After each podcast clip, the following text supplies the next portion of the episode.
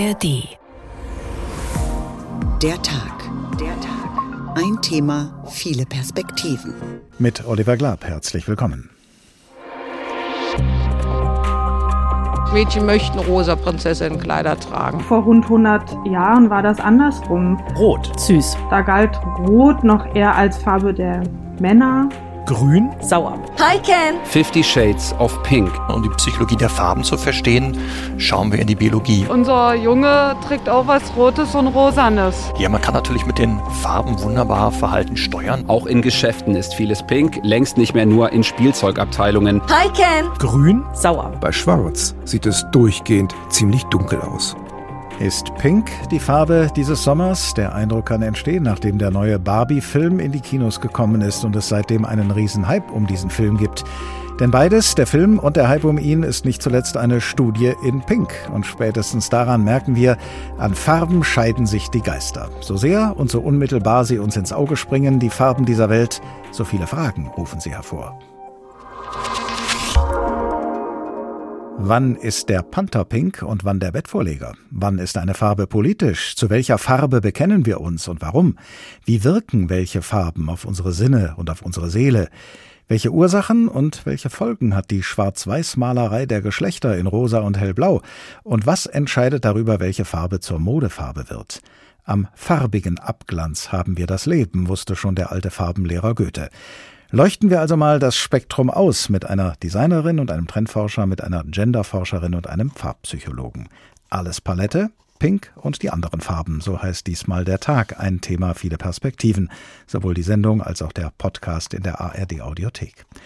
Und passend zum Barbie-Film beginnen wir mit der Farbe Pink, der angeblich ältesten Farbe der Welt, wenn wir einem Forschungsteam der Australia National University glauben.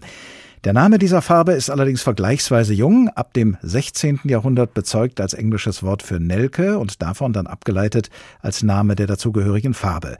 Im 17. Jahrhundert noch in der Formulierung pink colored, ab dem 19. Jahrhundert alleinstehend und verselbstständigt als pink.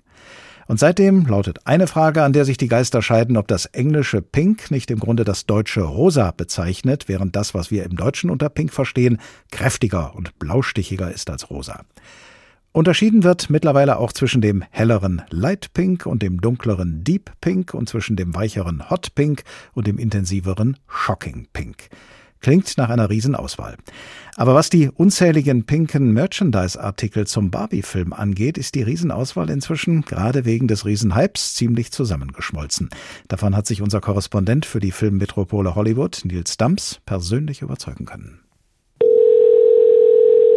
Anruf in einem Schuhgeschäft.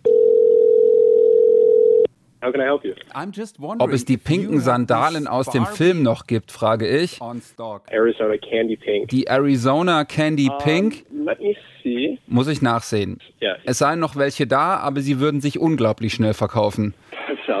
Incredibly quickly. Genau wie Kinotickets. Neunmal täglich läuft Barbie im Kino bei mir um die Ecke, häufiger als jeder andere Film. Teilweise kommen Besucher in pinken Klamotten. I just find it funny how all of a sudden Ich find's lustig, wie auf einmal alle Barbie-Fans sind, Well, sagt Christy in einem TikTok-Video. did you have these sheets Aber hattet ihr auch diese Barbie-Bettwäsche? or this Barbie train? Oder diesen Barbie-Zug? No. Wenn nicht, Did you have this? dann seid ihr fake. Fake. Okay, Ladies, jetzt geht's los. Der Hype begann schon Wochen vor dem Filmstart. Das kann man nicht immer planen, aber man kann es begünstigen. Und so haben das die Marketingstrategen angestellt. Barbie wird erlebbar. Der Strand von Malibu. Hier steht eine Villa in Pink. Welcome to Barbie's Dreamhouse. Hier ist auch alles Barbie. Zwei Stockwerke hoch, ein paar Fans dürfen hier kostenlos übernachten. Das ist natürlich ein Gesprächsthema, darüber berichten Medien. Die Barbie-Welt wird real und das geht viral. Hast du deine Rollerblades dabei? Ohne die gehe ich doch nirgendwo hin. Auch in Geschäften ist vieles pink, längst nicht mehr nur in Spielzeugabteilungen. Die Barbie-Firma Mattel arbeitet mit 100 Herstellern zusammen, die gegen Lizenz pinke Produkte verkaufen für alle Zielgruppen. Es gibt die Barbie Xbox Spielkonsole, Barbie Martini Gläser, Barbie Ohrringe oder auch pinke Boxershorts, auf denen Ken steht. Hi, Ken. Fifty Shades of Pink. Es gibt auch eine Barbie-Ausstellung in Santa Monica. Singen im Barbie-Tonstudio, im Barbie-Camper sitzen oder ins Barbie-Bällebad springen. Alles möglich. Eintritt für eine Stunde 34 Dollar. Auch das Netz ist pink. Die Barbie-Ausstellung ist sehr TikTok- und Instagram-freundlich eingerichtet. Pinke Fotos sind schnell gemacht, User posten und transportieren den Hype natürlich auch ins Netz. Das geht auch weltweit. barbieselfie.ai heißt die Adresse. Hier lassen sich ganz normale Selfies aufpinken und posten. Der Zeitgeist ist eine Post-Covid-Welt, die sehr beängstigend, kriegerisch und dunkel erscheint. Und Barbie ist genau das Gegenteil davon. Barbie is the opposite of that. Sagt Kevin Sandler, Professor für Film- und Medienwissenschaften an der Universität Arizona, dem Sender NPR. Überall, wo man hinschaut, sieht man, dass Barbie gekauft wird, sei es in sozialen Medien oder durch all diese Marken. Und das macht sie wahrscheinlich wirklich glücklich. Die Klassiker. Dass Plakate hängen und Trailer in den Kinos laufen, klar. Standard ist auch eine Playlist zum Film auf Streaming-Plattformen. Auch diese Coverversion ist clever. Nicki Minaj und Ice Spice holen Jüngere ab und 90er Dance-Fans finden sich auch wieder, die kennen ja noch das Original. Und was dem Hype auch hilft, ein guter Film, in dem nicht nur große Stars mitspielen. Ryan Gosling, Margot Robbie, Klingt cool. Regisseurin Greta Gerwig war schon dreimal für den Oscar nominiert. Die Witze sind einfach gut. Es gibt zig Anspielungen auf gesellschaftlich wichtige Themen. Es lässt sich einfach sehr gut über diesen Film diskutieren. Er ist nicht nur pink, er ist relevant. Pinke Sandalen und pinke Fotos im Netz, eine Villa in Pink in Malibu und alles in allem 50 Shades of Pink, wie unser Korrespondent Nils Dams es formuliert hat. Und er hat noch etwas gesagt, der Barbie-Film ist nicht nur pink, er ist relevant. Und es ist vielleicht auch relevant, warum in diesem Film und überhaupt im Zusammenhang mit Barbie die Farbe Pink eine solche Rolle spielt. Darüber spreche ich jetzt mit Dr. Dominique Grisard, Historikerin und Geschlechterforscherin am Zentrum für Gender Studies der Universität Basel. Guten Tag. Guten Tag und vielen Dank für die Einladung in die Sendung. Gern geschehen. Mal unabhängig von dem Film, wofür steht denn die Farbe Pink grundsätzlich in der Barbie-Welt? Eigentlich steht die Farbe Pink bei Barbie für ja, die Sexualisierung von Mädchen, von Mädchen in der Konsumkultur, insbesondere in der Spielzeugwelt. Da kann man schon sagen, dass seit Barbie Pink einsetzt, und das hat Barbie nicht seit Anfang, hat auch eine Form von ja, Sexualisierung eben und spezifisch ähm, mit Zielgruppe kleine Mädchen angefangen und oder das gezielter eingesetzt und damit sicher eine Sexualisierung oder auch eine Heterosexualisierung. Es ging ganz bestimmt um eine Art eben eine Vermarktung auch von einem Mädchensein, das zwar glamourös sein soll, das kann man auch zeigen mit der Barbie Superstar, die kam 1976 auf den Markt und die war schon sehr pink und das ist vielleicht so ein Beispiel eben wie in den insbesondere in den 70er Jahren Barbie und eben diese pinke Barbie vermarktet wurde als ja glamourös. Hat denn äh, damals, als äh, Barbie anfing, pink gekleidet zu sein, hat damals schon die Farbe pink einen Zusammenhang gehabt mit äh, Sexualisierung? Und, und wenn ja, wo kam dieser Zusammenhang her? Ja, das hat schon ein bisschen früher angefangen. Es ist nicht ewig alt, aber Sexualisierung hat auf zwei Ebenen stattgefunden. Jetzt, wenn es bezogen auf Mädchen und ähm, Frauen, da kann man sagen, da waren sicher die 1950er Jahre zentral. So ein einschneidendes ähm, Moment ist sicher die, und das ist jetzt vielleicht nicht nur für die Barbie-Welt, sondern für, für die Mädchen- und Frauenwelt, ähm, zentral ist sicher Wirtschaftswunder, Konsumkultur, die in den 1950er Jahren aufkam und damit natürlich auch die Spielzeugindustrie die Mädchen, die stärker als eigene Zielgruppe angeschaut wurden und dann vielleicht allgemein auch Filme und ähm, glamouröse Figuren wie auch Prinzessinnen. Und es ist ganz klar, eben Pink ist eine Form von ja, Prinzessinnenfarbe, eine Prinzessinnenweiblichkeit, die damit hergestellt wird und äh, propagiert wird. In einem Artikel mit dem Titel In the Pink of Things, im Pink der Dinge, haben Sie mal geschrieben, dass die Frau des US-Präsidenten Eisenhower in den 50er Jahren da eine wichtige Rolle gespielt hat äh, bei der Wahrnehmung von Pink. Wie ist es dazu gekommen? Genau, also die Mamie Eisenhower ist eine spannende Figur, weil die war eigentlich sehr unspektakulär und gar nicht so wahnsinnig glamourös, und sie hat sich auch immer stilisiert als eigentlich eine von uns. Also so nicht eine spezielle eben First Lady, sondern so ein bisschen wie, ja, wie das Mädchen nebenan. Und sie verkörperte eine junge ähm, Weiblichkeit. Und ich denke, das ist wichtig im Pink.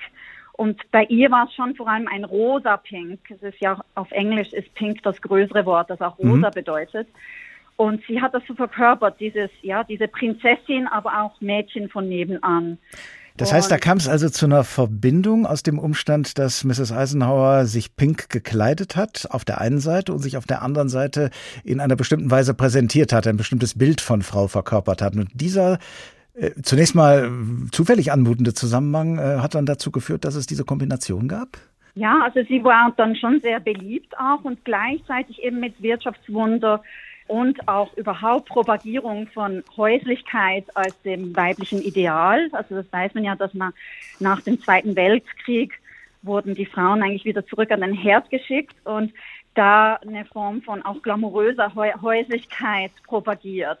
Und es kamen ja diese tollen pastellfarbigen, auch pinkfarbigen Küchen auf und dann immer diese sehr adrett gekleideten, dekorativen Frauen, die da am Herd standen und für die Kinder auch schauten.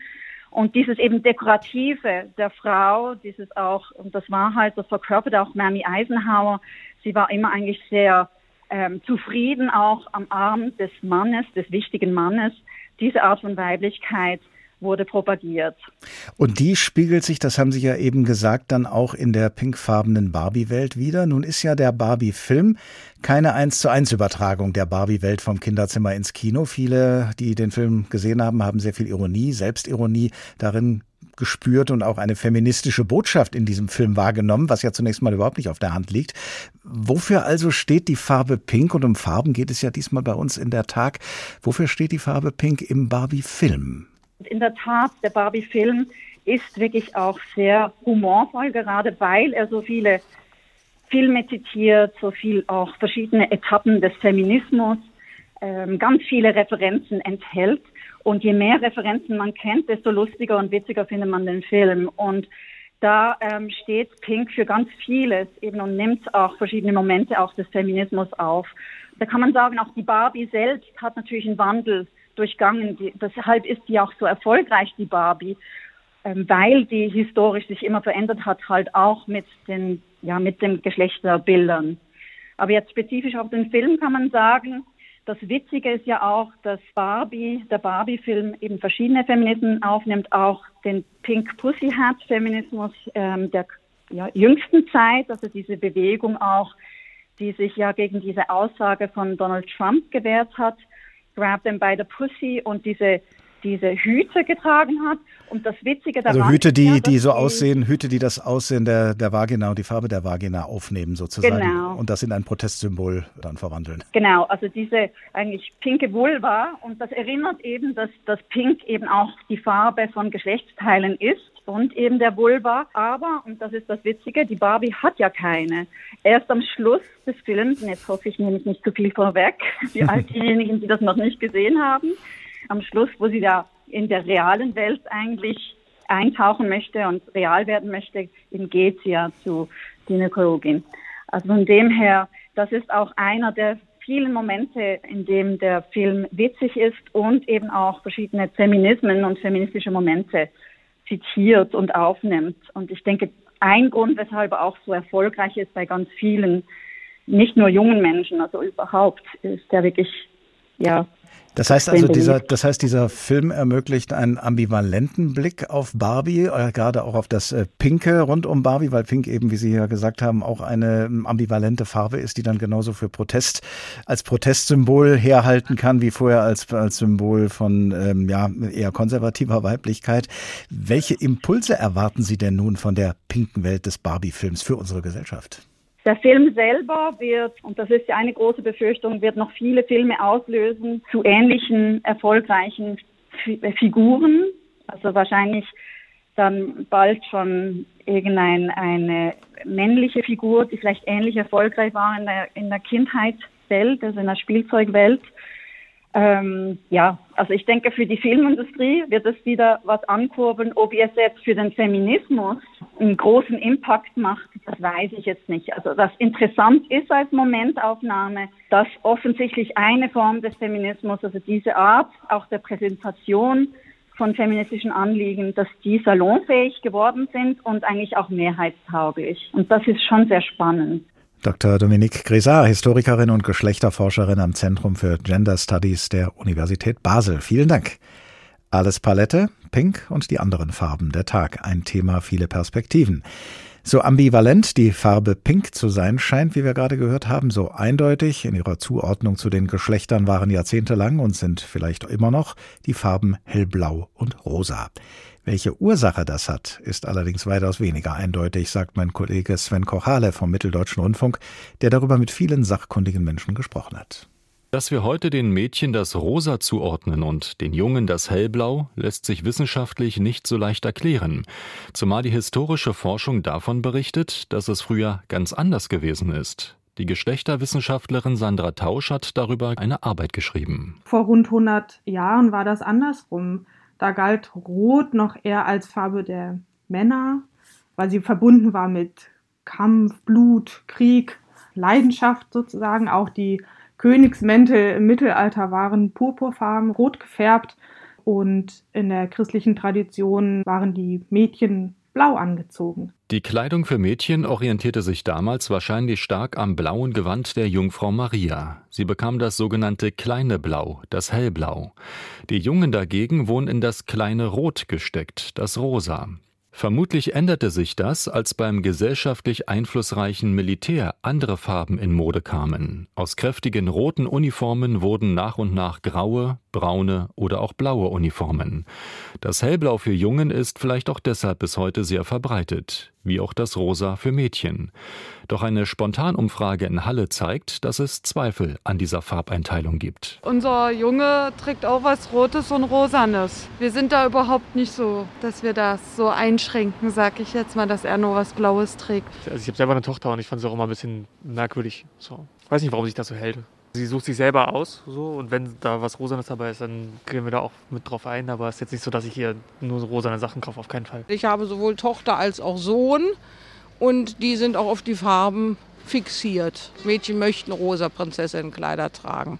Und wenn sie im Babyalter sind, dann bekommen die auch was äh, ins Blaue oder so und dann mehr ins rötliche Rosa. Genau, da bin ich sehr traditionell. Und mache mir auch keine Gedanken, dass ich ein Baby benachteilige oder, oder, oder zwänge in eine Rolle. Nein. Die Kommunikationswissenschaftlerin Almut Schnerring hat ein vielbeachtetes Buch mit dem Titel Die rosa-hellblau-Falle geschrieben, in dem sie sich mit den Farben und deren Wirkung auseinandersetzt.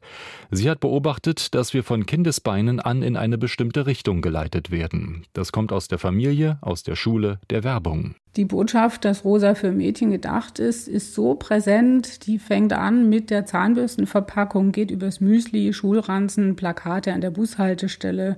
In Schulbüchern geht es weiter bis zum Abendessen und zur Bettwäsche. Und wenn man das als Kind ab Tag 1 so aufnimmt, ist schwierig zu sagen, ich mag aber die anderen Farben, die man ständig konnotiert sieht mit dem jeweils anderen Geschlecht. Dass sich daran schnell etwas ändert, ist nicht zu erwarten, glaubte Sandra Tausch. Sie arbeitet als wissenschaftliche Mitarbeiterin am Zentrum für interdisziplinäre Frauen- und Geschlechterforschung der TU Berlin. Sie beobachtet, dass gerade in der Mode, etwa auf Kinder-T-Shirts, Klischees weit verbreitet sind und gepflegt werden verträumt, sanft, unschuldig, ja, also das, das wird sozusagen heute mit der Farbe rosa verbunden und das wird auch verknüpft mit den Prints. Also man sieht selten beispielsweise ein schwarzes T-Shirt mit einem Einhorn drauf, sondern diese Sachen sind meistens rosa oder lila oder Pastellfarben im Allgemeinen. Bei den äh, Farbwelten, die wir auf jungen T-Shirts sehen, ist es konträr. Also wir haben viele Farbwelten, die sich in der Natur wiederfinden. Ja? Also braun, grün, die könnten dann verknüpft sein mit Attributen wie abenteuerlustig, wild und verbunden mit der Natur unzähmbar. Rosa, lila Pastell auf der einen, braun, grün oder blau auf der anderen Seite. Wie aus Farben Klischees werden und wie das unser Heranwachsen beeinflussen kann. Soweit der Kollege Sven Kochale in seinem Bericht über hellblaue und rosafarbene Geschlechterwelten. Barbie wiederum in dem gleichnamigen Film wacht in einer pinken Welt auf, beziehungsweise in ihrer eigenen pinkfarbenen Welt. Und genau davon handelt auch der Song zum Film, gesungen von Lizzo. When I wake up my own pink world. I get up out of bed and wave to my homegirls.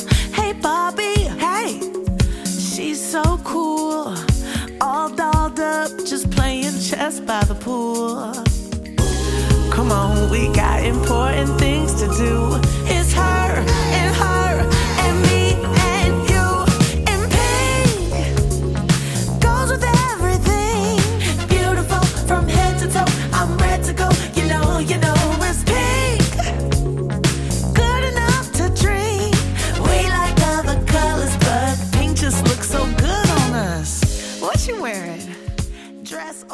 Pink, der Song aus dem Film Barbie. Hier ist der Tag, ein Thema, viele Perspektiven, diesmal unter der Überschrift Alles Palette, Pink und die anderen Farben. Und beim Stichwort Palette kommen wir jetzt von der Farbe als Sinneseindruck zur Farbe im stofflichen Sinne, also zu den Farben, die hergestellt und von Menschenhand auf Gegenstände aufgetragen werden können, von der Palette über den Pinsel und die auf diese Weise die natürliche Farbe von Gegenständen verändern können. Damit kennt sich Brigitte Waldschmidt in Taunusstein bei Wiesbaden aus. Sie ist Designerin und Künstlerin und gibt ihr Wissen und ihre Erfahrungen in Workshops weiter. Guten Tag, Frau Waldschmidt. Guten Tag, Herr Klab. Ihr Ausgangspunkt sind immer drei Grundfarben, nämlich Gelb, Rot und Blau und dazu kommen dann noch Schwarz und Weiß. Bei den Grundfarben allerdings greifen Sie in der Regel zu bestimmten Varianten und zwar zu solchen, bei denen das Gelb, das Rot und das Blau in einem besonders starken, intensiven Ton daherkommt. Warum? Äh, Genau, das sind zum Mischen die absoluten Grundfarben. Wir sprechen da über das Basisgelb, über Magenta und über Cyanblau, so wie wir das auch äh, von den Druckerpatronen her kennen. Und äh, nur mit diesen Farben können wir absolut den Farbkreis darstellen, so wie wir ihn für die Kunst auch brauchen. Und kommen dann in die Sekundärfarbe, zum Beispiel Violett, Grün, Orange. Und äh, das ist also nur mit diesen äh, Grundfarben möglich. Äh, gefühlt äh, haben wir natürlich Ultramarin, einen sonnigen Gelbton und so einen Kirschrotton, so wie auch Mondrian die Farben verwendet, äh, ist in unserem Kopf. Aber das sind nicht die Grundfarben, mit denen wir äh, mischen. Täuscht der Eindruck, der Farbeindruck, dass das Magentarot schon ziemlich nah an Pink ist? Äh, Das ist ein ziemlich äh, dichter äh, Farbton, äh, würde ich sagen. Also das ist schon ein Pinkton. Und wenn wir noch Weiß hinzugeben, äh, haben wir also einen wirklich schönen Rosaton. Und äh, da gibt es natürlich viele verschiedene Nuancen. Wir können ein bisschen mehr Gelb dazugeben. Dann wird der Ton wärmer. Also so in dieser ja, Barbie-Pink-Welt äh, ist es nicht äh, der Ton, den wir aus dem Magenta erhalten, sondern äh, da ist ein bisschen mehr Gelb dabei, ist also ein noch sanfterer Ton. Da sind wir schon mitten ähm, beim Mischen sozusagen aus Ja. den Grund- oder Primärfarben. Sie haben das Stichwort eben schon genannt. Mischen Sie zunächst mal Sekundärfarben. Was sind das für welche? Sekundärfarben sind, wie ich gerade eben gesa äh, gesagt habe, mischt man aus äh, Gelb und Rot, also aus unserem Magenta mischen wir Orange, das ist eine Sekundärfarbe, und aus Gelb und Cyan mischen wir Grün und aus Cyan und Rot bekommen wir einen ganz dunklen Violettton. Und äh, obwohl Magenta und Cyan hellere Farben sind, erhalten wir einen wirklich dunklen Farbton in Violett. Und äh, das sind also quasi äh, die, die Sekundärfarben. Und dann gibt es natürlich zwischen diesen einzelnen Farbtönen gibt es unzählige äh, Abstufungen, äh, die man ja auch einsetzen kann. Und äh, ja. Die entstehen dann auch dadurch, äh, dass Sie Primär- und Sekundärfarben miteinander mischen, sodass daraus klare Farben entstehen. Warum heißen die klar? Äh, weil die weder durch Weiß noch durch Schwarz noch durch die sogenannte Komplementärfarbe verunreinigt sind. Dann sprechen wir von äh, klaren Farben, von reinen Farben. Also das ist die höchste Qualität an Farbe. Und äh, sobald eben Weiß hinzukommt, sprechen wir von hellklaren Farben, mischen wir Schwarz hinzu, äh, sprechen wir von dunkelklaren Farben. Und wie gesagt, die Komplementärfarbe, das ist die Farbe, die im Farbkreis äh, genau gegenüber liegt. Äh, zum Beispiel Gelb und Violett. Und würden wir diese beiden Farben vermischen, bekämen wir einen stumpferen Farbton, der mehr so in dieses Bräunliche geht. Komplementärfarben, das sind immer auf der einen Seite eine Grundfarbe und die Mischung der beiden anderen Grundfarben, richtig? Genauso, genauso muss man sich das vorstellen. Also man hat eine Grundfarbe und eine Mischung aus zwei Grundfarben. Violett entsteht ja aus äh, Cyan und aus Magenta und das Gelb, das komplementär zum äh, Violett ist, äh, das ist also eine ganz, ja, eine Grundfarbe, eine Durch- Basis-Primärfarbe. Indem man mischt, wie Sie das ja gerade beschrieben haben, entstehen dann viele, viele neue Farbtöne, aber ein Bild, und das soll ja aus Farben letzten Endes entstehen, lebt ja vom Nebeneinander von verschiedenen Farben, die dann eben nicht mehr miteinander vermischt werden. Denn ich glaube, wenn man alle Grundfarben mischt, kommt äh, Grau heraus. Das ist dann wahrscheinlich etwas Genau. Gibt es denn bestimmte Kriterien, welche Farben zusammenpassen und welche nicht? Ja, so kann man das nicht genau sagen. Äh, Ich werde oft gefragt, die Farben passen doch nicht zusammen. Und äh, dann ist meine Antwort, es passen alle Farben zueinander. Ich muss die Farbe äh, nur im richtigen, in der richtigen Konstellation wählen. Eine laute Farbe, da gebe ich eine kleinere Fläche. Und jetzt eine trübe Farbe, jetzt ein Grauton zum Beispiel, der braucht eine wesentlich größere Fläche, um exakt genauso zu wirken wie zum Beispiel ein strahlender Gelbton. Und äh, wenn man also äh, sich da ein bisschen auskennt über, über die Wirkung äh, der Farben äh, und auch über die Umgebungsfarben, äh, dann äh, kann man das also sehr, sehr gut äh, ausloten. Und wie gesagt, es passen alle Farben zueinander. Welche der vielen Farbmischungen und Farbkombinationen, die Sie im Laufe der Jahre ausprobiert haben, hat Sie denn selbst am meisten beeindruckt? Können Sie sich an sowas noch erinnern? Äh, Farbmischungen. Ich, ich werde oft gefragt, ob ich Lieblingsfarben hätte.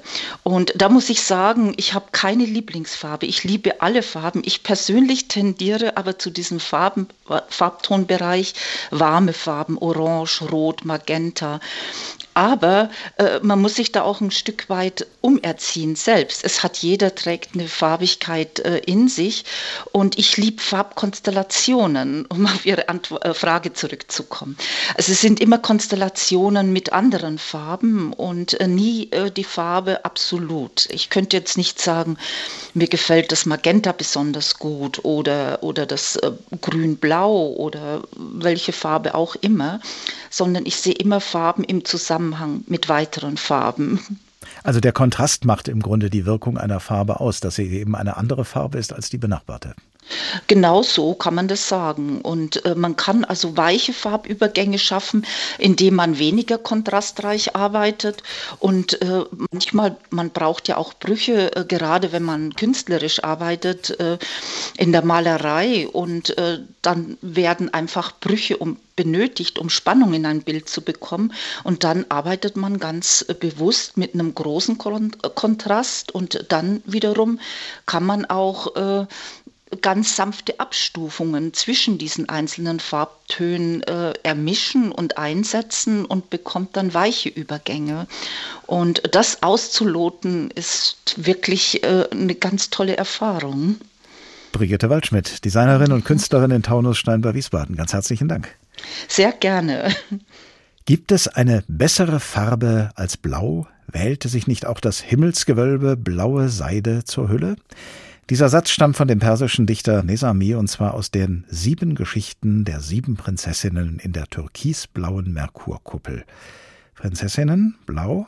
Na klar, Nesami lebte im Mittelalter, da ging das noch. Aber interessanter ist eigentlich die Feststellung, dass es der blaue Himmel ist und Nesamis offenkundige Verehrung des Himmels, die ihn dazu bringt, die Farbe Blau zur besten Farbe zu erklären.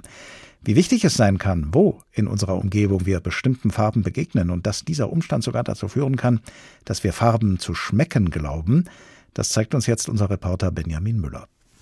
Nach was schmeckt eigentlich die Farbe Rot? Süß. Die schmeckt süß für mich, so wie Götterspeise oder ähnliches. Süß. Erdbeeren, Früchte. Und grün? Sauer. Salate, eher salzig. Nach Spinat, nach Pikant. Wir alle verbinden mit einer bestimmten Farbe einen bestimmten Geschmack. Das ist erlernt aus Erfahrungen, die wir gemacht haben. Und das ist wichtig, sagt Wahrnehmungspsychologin Katrin Ohler. So wissen wir zum Beispiel, dass grüne Erdbeeren noch unreif sind und sauer. Rote sind dann reif. Wenn die dann aber braun oder sogar grau sind, dann wissen wir, sie sind verdorben.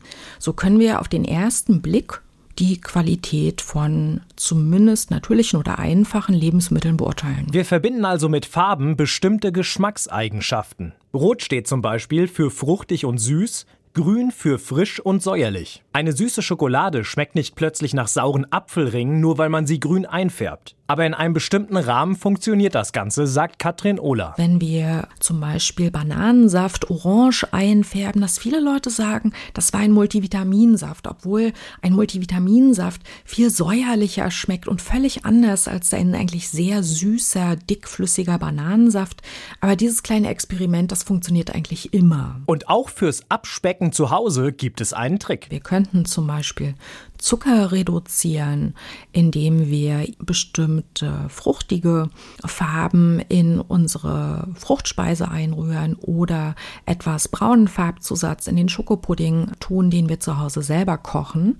Denn dadurch kann uns das Dessert durchaus süßer vorkommen. Ich nehme einen Naturjoghurt und färbe ihn mit Lebensmittelfarbe Rot, Grün und Blau ein. Alles schmeckt komplett gleich. Dann lasse ich probieren. Erstmal den roten Joghurt. Guave oder sowas? Bitter, irgendwie Bitterstoffe sind drin. Vielleicht so ein bisschen Tomaten. Bisschen bitter, ich würde sagen Blutorange. Dann grün. Leicht bitter, wie der erste. Wesentlich bitterer. Nicht wirklich süß. Und blau. Schmeckt nach Joghurt, ohne sonstigen Geschmack. Ein Ticken süßer.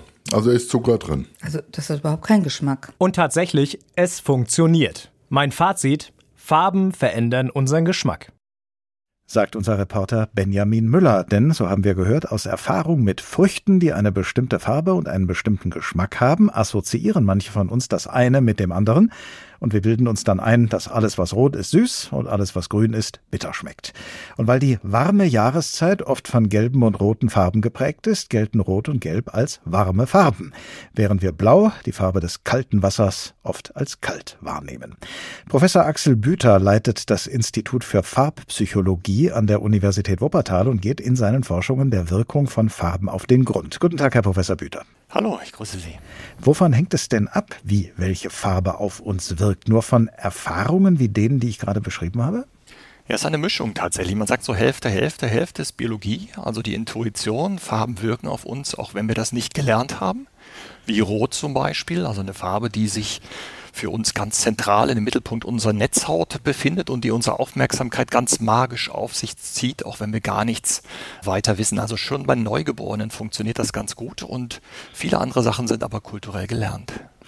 Einem Kollegen aus der Redaktion ist aufgefallen, dass Waschmittel in deutschen Werbespots oft von einem bläulichen Schimmer begleitet werden, um ihre reinigende Kraft zu unterstreichen. In der US-amerikanischen Werbung ist der Schimmer dagegen grünlich.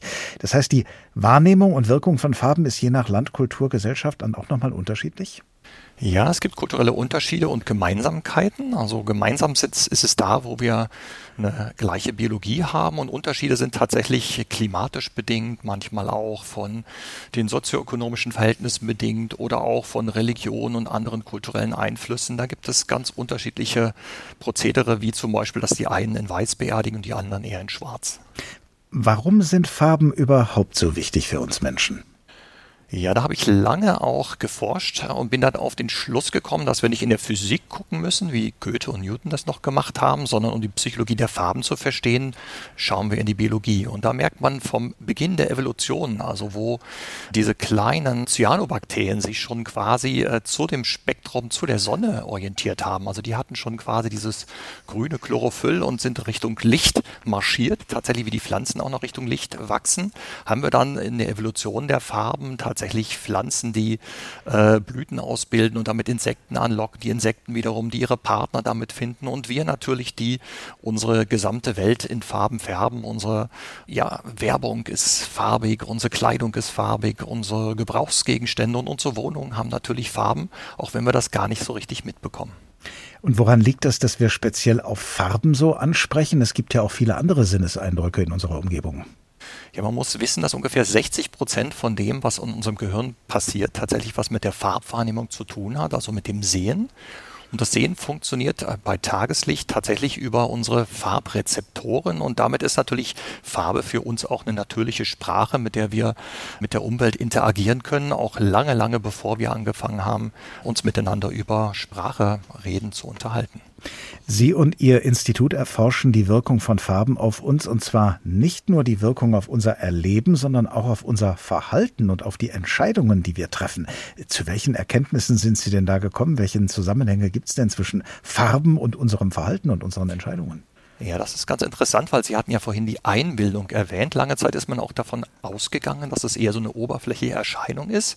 Mitnichten ist das so, weil wenn wir Farben wahrnehmen, hat unser Gehirn die quasi komplett verarbeitet. Also das ist tatsächlich irgendwie mit Reaktionen auf den Stoffwechsel, auf die Atmung, auf den Puls zu versehen. Wir kriegen auf einmal Appetit, wenn wir leckere Nahrung sehen und dann werden bei uns im Magen Enzyme quasi freigesetzt und wir kriegen richtig Hunger oder auch es ist ein bisschen eklig und wir sagen, okay, ich habe nicht so viel Appetit. Das heißt, die Farben machen oft bei uns tatsächlich eine Vorentscheidung, ob wir uns mit Dingen beschäftigen wollen oder lieber Dinge ignorieren. Lässt sich denn an ein paar Beispielen zeigen, welche Farben uns denn zu welchem Verhalten hinsteuern? Ja, man kann natürlich sagen, äh, bei der Nahrung ist es sehr, sehr schön zu sehen. Das heißt, wenn es natürlich aussieht, also Fleisch so richtig schön rot und saftig aussieht, dann ist es für uns lecker. Da es aber nach kurzer Zeit nach dem Schlachten halt grau wird, wird es dann halt sehr schön auch gefärbt. Wenn wir aber blaues Licht zum Beispiel hätten, habe ich mal probiert. Das heißt, wir haben unser Institutsschild mal draußen irgendwie mit so einem blauen Licht gefärbt und dann haben die über mir gesagt beim Balkon, wir können nichts mehr essen auf diesem Balkon. Das sieht einfach alles äh, absolut eklig aus. Und davon können wir uns äh, gar nicht frei machen, also wenn das einmal so in uns drin ist? Naja, dadurch, dass es tatsächlich auf unseren Körper, auf unseren Hormonspiegel auch wirkt. Das heißt, wenn es so blaues, helles Licht ist zum Beispiel, da werden wir wacher, da werden wir uns auch äh, im Prinzip Serotonine ausgeschüttet und dann äh, können wir einfach leistungsfähiger sein. Das heißt, Schüler machen in Schulen weniger Rechtschreibfehler und sind konzentrierter, wenn es so kühles, blaues, helles Licht ist. Wenn wir aber abschalten wollen, das uns entspannen wollen, das ja ein bisschen runterkommen wollen, der Puls auch runter soll, dann ist so warmes Licht, warme Atmosphäre warme Raumfahren, so ein bisschen erdig, äh, bräunlich, ockerfarbig, wunderbar. Das heißt also, wir können uns zwar nicht freimachen davon, wie bestimmte Farben uns beeinflussen, aber wir können dann und sollten vielleicht dann auch dafür sorgen, bestimmte Farben in bestimmten Situationen einzusetzen? Ja, man kann natürlich mit den Farben wunderbar Verhalten steuern. Das wissen wir in der Werbung schon sehr, sehr lang. Aber in der Raumgestaltung und Architektur zum Beispiel ist es noch gar nicht wirklich eingesetzt. Also da machen wir zum Beispiel jetzt in Schulen, in Krankenhäusern, Pflegeeinrichtungen tatsächlich Atmosphären für Menschen, die dann vielleicht auch ihre Angst etwas ja reduzieren, ins Krankenhaus zu gehen oder in die Pflegeeinrichtung zu gehen oder auch Wohnungen, in denen man halt abschalten kann, wenn man Homeoffice hat, dass man einen Atmosphärenwechsel hat zwischen Arbeitsatmosphäre und wieder eine Rückzugs- und Entspannungsatmosphäre. Das ist ganz, ganz wichtig, weil es tatsächlich sehr stark auf unser Wohlbefinden unsere Gesundheit wirkt. Haben Sie persönlich denn schon, nachdem Sie sich schon so lange mit der psychologischen Wirkung von Farben beschäftigen, haben Sie aus Ihren Erkenntnissen für Ihr Alltagsleben praktische Schlussfolgerungen gezogen? Ja, also bei mir zum Beispiel ist natürlich so, dass ich äh, in meinem Haus, aber auch bei meiner Kleidung sehr, sehr stark auch äh, mit Farben arbeite. Also wenn ich zum Beispiel als Hochschullehrer vor meine Studierenden trete, dann versuche ich eigentlich offene Farbtöne, also so ein Stück weit immer ein blaues Hemd oder auch warme Farbtöne. Was Rosanes zum Beispiel, was ja lange Zeit als feminin gegolten hat, zum Beispiel drunter zu ziehen, ein bisschen mit Grau zu kombinieren, habe ich das Seriöse auf der anderen Seite, aber ein bisschen auch das Offene, das Nahbare, das Smarte, das vielleicht auch Junge, ja. Ähm, und damit kann man tatsächlich das Verhalten steuern. Also wenn ich schwa im schwarzen Anzug komme als Professor, dann stellt mir kaum jemand irgendeine Frage, da hat kaum jemand einen Kommentar. Ja, und wenn ich ein bisschen nahbarer daherkomme, dann merke ich, kriege ich ein richtig gutes Gespräch.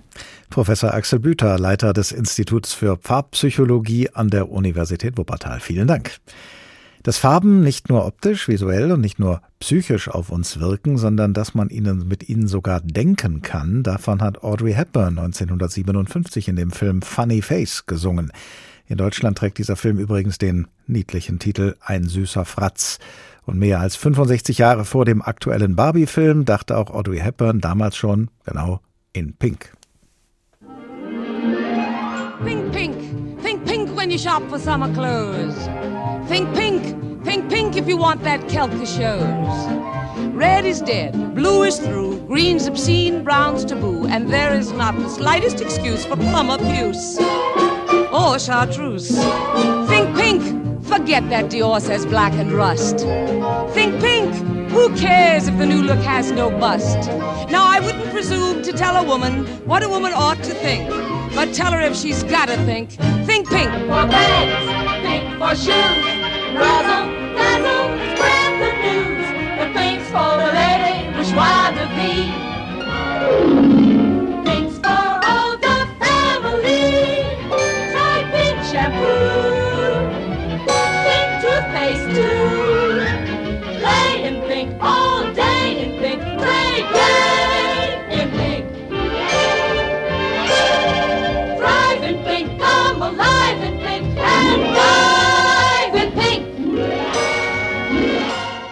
Think Pink, gesungen von Audrey Hepburn in dem Film Funny Face von 1957.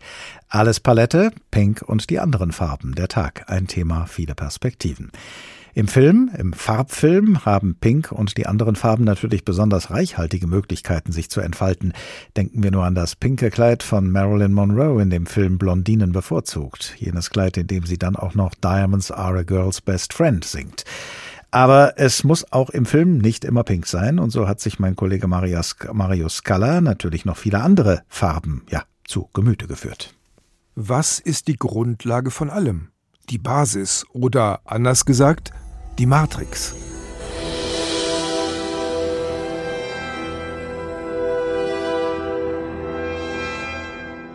Die Matrix ist erst einmal grün. Grüne Zahlen flimmern über dem Bildschirm. Die Wege in die unendlichen Weiten der Matrix hinein sind kalt neongrün. Grün ist der Schimmer, der sich auf die Figuren legt. Giftig sieht dieses Grün aus, irgendwie ungesund. Der grüne Goblin, der Hulk, die Aliens in Mars Attacks, der berühmte grüne Vorhang in Alfred Hitchcocks Vertigo. Ein bedrückender grüner Belag, der sich in Kirschlowskis ein kurzer Film über das Töten auf Häuser und Menschen legt. Aber farblich muss das nicht das letzte Wort sein. In einem fernen Land, in einer mystischen Zeit, legt ein Held seine Waffe nieder. Das grüne Schwert. Es ist so unschuldig und rein, weil kein Blut dran kleben bleibt. In Ang Lees Tiger and Dragon ist nicht nur das berühmte mythische Schwert grün. Auch der virtuos choreografierte Schlusskampf findet in einem berauschend schönen, tiefgrünen Bambuswald statt. Grün ist auch die Farbe für eine friedliche Natur, die selbst in dystopischen Szenarien, wie am Ende von Tarkowskis Stalker, alles in eine versöhnende Stimmung taucht. Und dann sind nicht nur Aliens grün, sondern auch Gutmenschen wie Robin Hood und natürlich Meister Yoda aus Star Wars. Farben haben konkrete Bedeutungen, können allerdings auch zwischen Extremen changieren. Rot ist das Blut, das im Kampf fließt, sind aber auch die Lippen, die geküsst werden wollen. Scarlett, küss mich. Tiefrot ist der Himmel im Hintergrund, als Red Butler in Vom Winde verweht seine Scarlett küsst. Rot sind aber auch die Wände in dem Hotel, in dem Jack Torrance mit seiner Familie einkehrt. Als einzige Besucher einen ganzen langen Winter lang. Hallo Leute, nicht viel los hier. Hm? Sie sagen es, Mr. Torrance. Gib mir erst mal eine Flasche Bourbon. Dazu ein Glas mit Eis. Wenig später, nach vielen Gängen durch einsame rote Hotelflure, steht Jack Torrance alias Jack Nicholson in Shining vor der Tür und begehrt Einlass. Hier ist Jackie. Seine Frau hätte aber auch misstrauisch werden müssen. Schließlich läuft Jackie die ganze Zeit mit einer roten Jacke herum. Wie keine andere Farbe pendelt Rot zwischen den Extremen Blut, Angst, Albträume, vor allem im Horrorfilm, und Erotik und Leidenschaft im Liebesfilm. Die Farbe Blau wiederum wird eher mit kalten, kühlen Settings in Verbindung gebracht. Am Ende von Titanic legt sich das eiskalte Blau des arktischen Wassers über den ganzen Bildschirm und symbolisiert die Todeskälte, die den Gästen droht. Es ist soweit! Halt dich fest!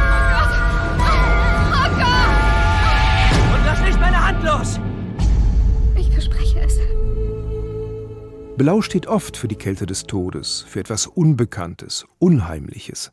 In Ridley Scotts Blade Runner, Tony Scotts Begierde oder The Virgin Suicides von Sofia Coppola signalisiert ein kühles Blau die Nähe von Schwermut und tiefer Depression. Aber auch das muss nicht das letzte Wort sein.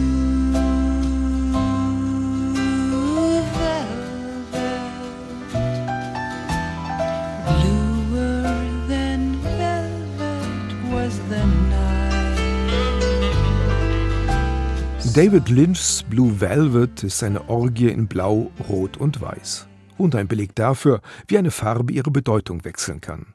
Wie rotes Blut nicht vergossen, sondern zur Leidenschaft erhitzt wird. Und wie die Kälte des Blau sich in wärmenden Samt verwandelt.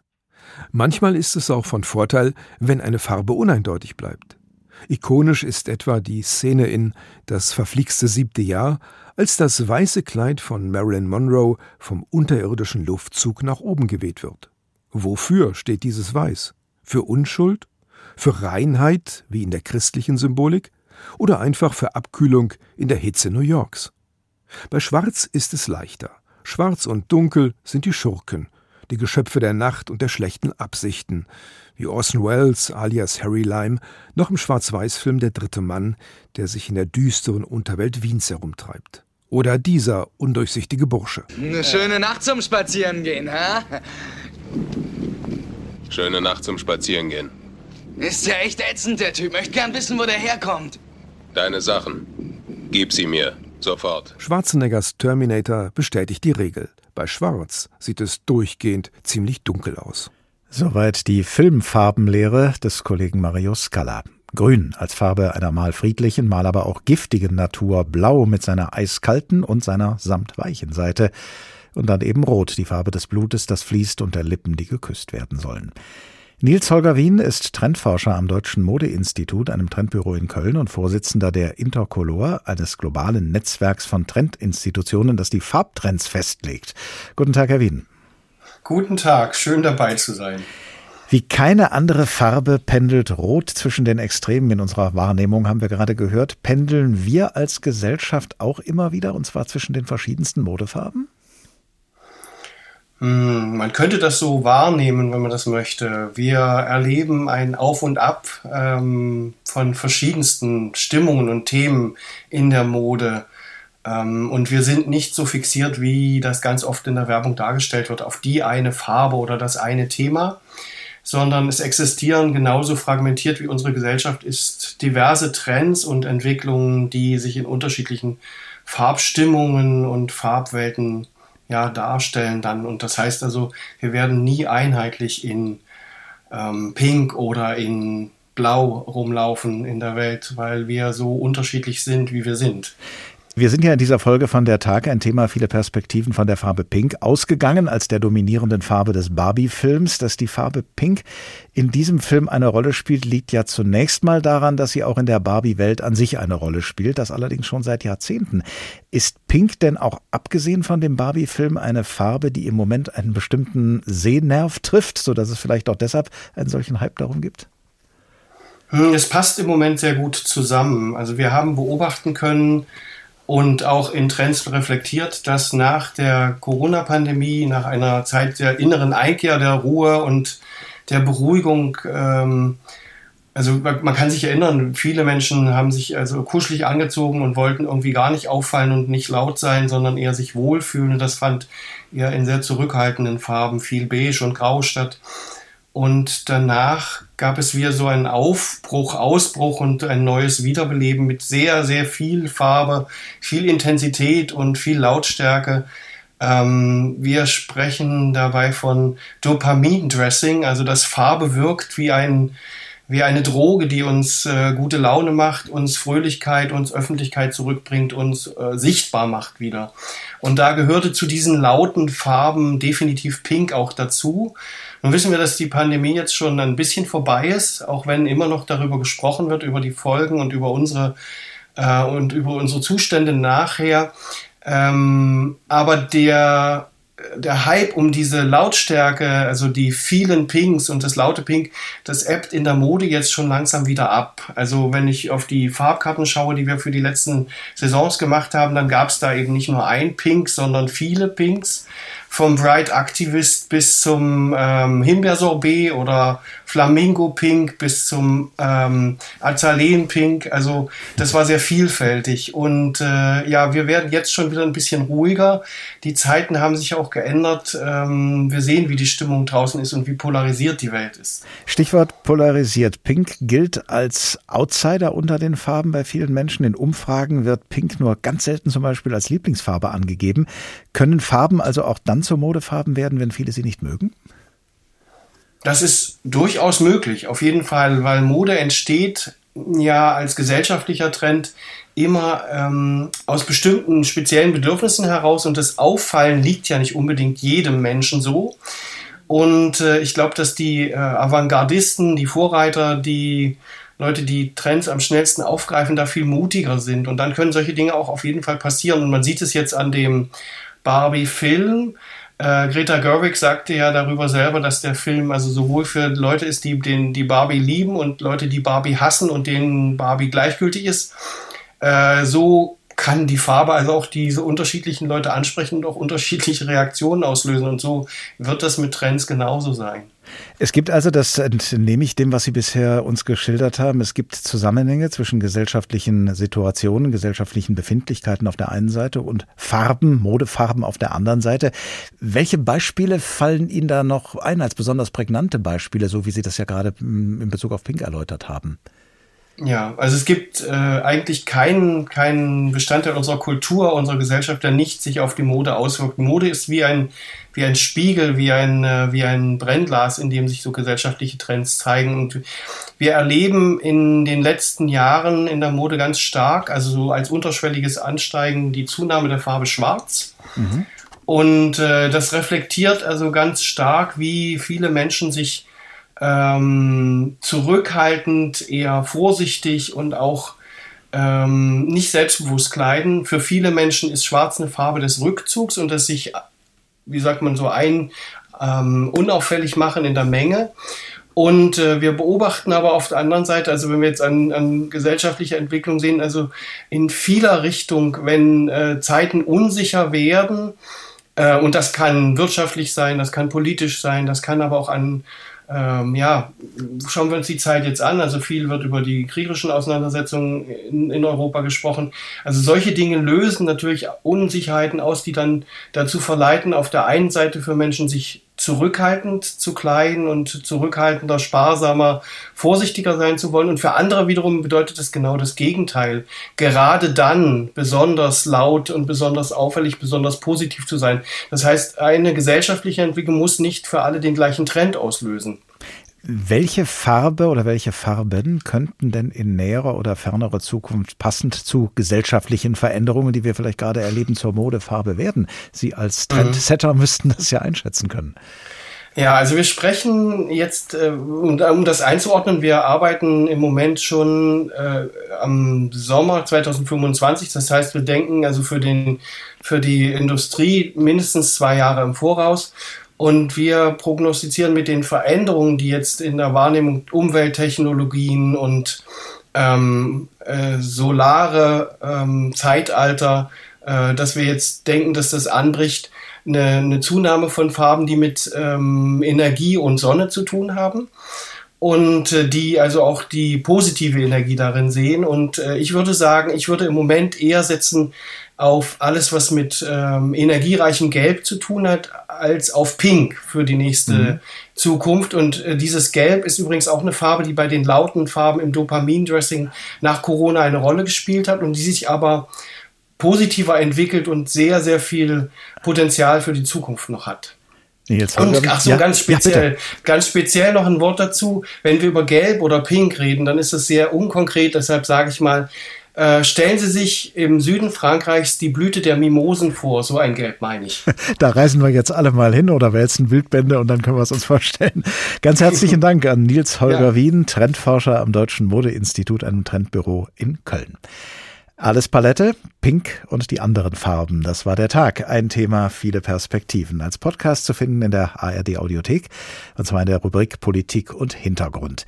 Wenn Sie noch mehr spannende Fakten, zum Beispiel über die dunkle Seite von Farben hören wollen, empfehlen wir Ihnen ebenfalls aus der ARD Audiothek den Podcast Radio Wissen von Bayern 2.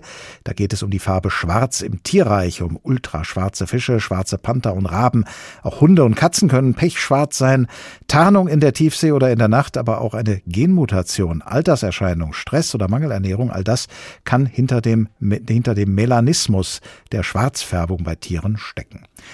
Wenn Sie wissen wollen, womit der Tag sich als nächstes beschäftigt, abonnieren Sie unser Newsletter über hr2.de oder hrinforadio.de und auf diesen Newsletter hin können Sie uns auch gerne Ihre Anmerkungen und Anregungen zukommen lassen.